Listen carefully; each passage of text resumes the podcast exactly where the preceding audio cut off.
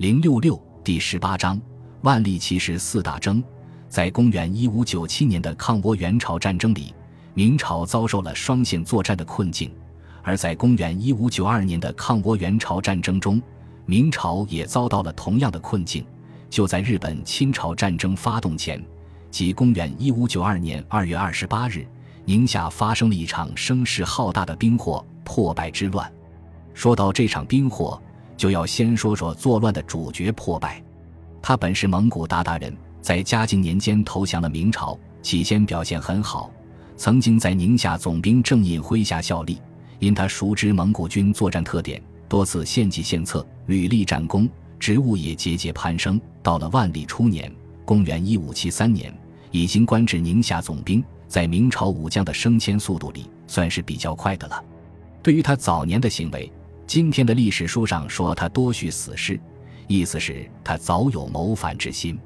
明朝在嘉靖、隆庆两朝边防吃紧，破败的问题虽常被揭发，可用人之际也就睁一只眼闭一只眼。此外，破败本人也很会来事，对明朝边防将领多有结交。明朝北部边防有吸纳蒙古族士兵入伍的传统，其中任军官的被称为达官。破败与许多达官都多有往来。万历年间，破败继续升官。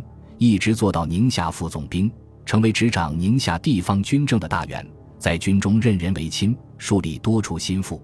真正激起破败反心的，是万历十七年（公元1589年）的河套之变。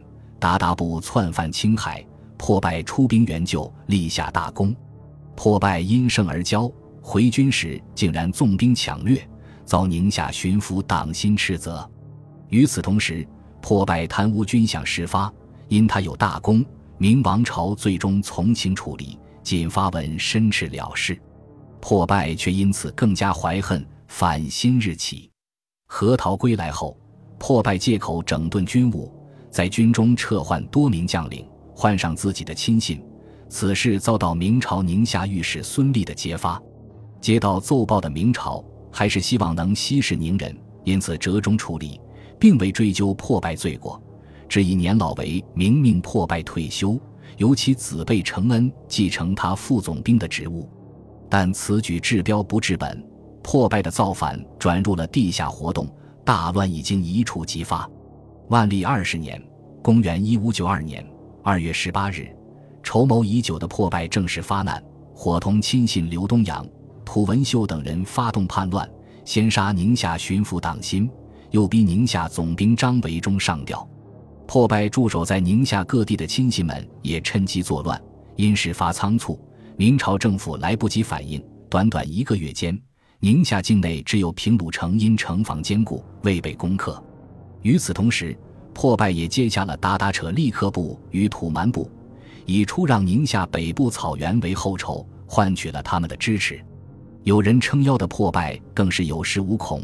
在宁夏倒行逆施，宁夏本地的汉民回民土地尽被他掠夺，变成了牧场，大批百姓遭驱逐屠杀。最荒唐的是，破败想在宁夏自立为王，手下谋士纷纷给他想王号，可谓狂妄之至。明王朝当然容不得他的狂妄。破败二月叛乱，三月四日，明朝大军就前来进剿。最早负责评判的是宁夏总督魏学曾。明朝调度的军队多来自河南、陕西内地，都是未经过大战的和平兵，自然不是宁夏叛军的对手。出战受挫后，明王朝调已经退休的袁大同总兵马贵驰援，马贵不负众望，进展顺利，很快击败了宁夏外围的叛军。明军转守为攻，将破败打得节节败退，不得不溃退至老挝宁夏城（今银川）。但就在这时，意外发生了。破败的外援扯力克与土蛮相继派兵救援，麻贵将重兵驻扎在贺兰山，与蒙古援军血战，虽击退敌援兵，攻打宁夏城却力不从心，战局一下子进入僵持。久攻不下时，明王朝再出重手，调山西总兵李如松平叛。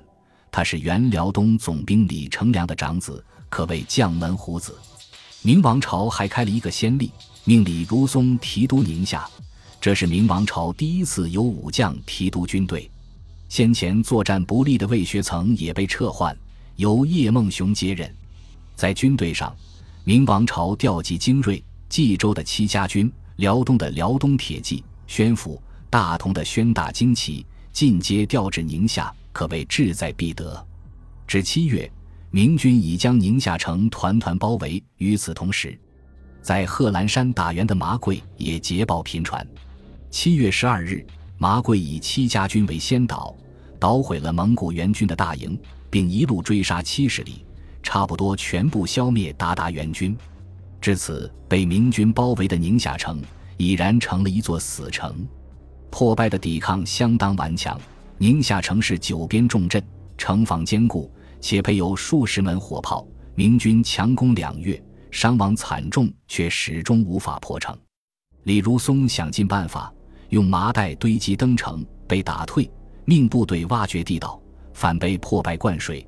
李如松干脆铸造堤坝，放水淹城，整个宁夏城成了一片泽国。但尽粮绝之下，破败终于支撑不住了。九月十七日，明军趁水发动总攻，破败仓皇逃窜，被明将杨登文阻截。破败之子被承恩被生擒，明军趁势进入城内，破败走投无路下，在家中自焚而死。至此，宁夏之乱平定。得胜的李如松以及辽东军也得以从宁夏抽身，开赴朝鲜战场。破败之乱是明朝自建国以来发生的持续时间最长、规模最大的一次达官叛乱。明军的胜利不但稳定了宁夏的局势，更震慑了一直骚扰明朝边境的蒙古部落。宁夏战役之后，宁夏周边的蒙古部落求归顺者甚众。而明朝之所以能在第一次抗倭援朝战争中摧枯拉朽，打得日军狼狈不堪，也是因为朝鲜战争的参战部队大多经受了宁夏战役的洗礼，尤其是作为统帅的李如松，宁夏城顽强的抵抗给他留下了深刻的印象，才有了他吃一堑长一智，在平壤战役中声东击西，歼灭数万日军的妙笔。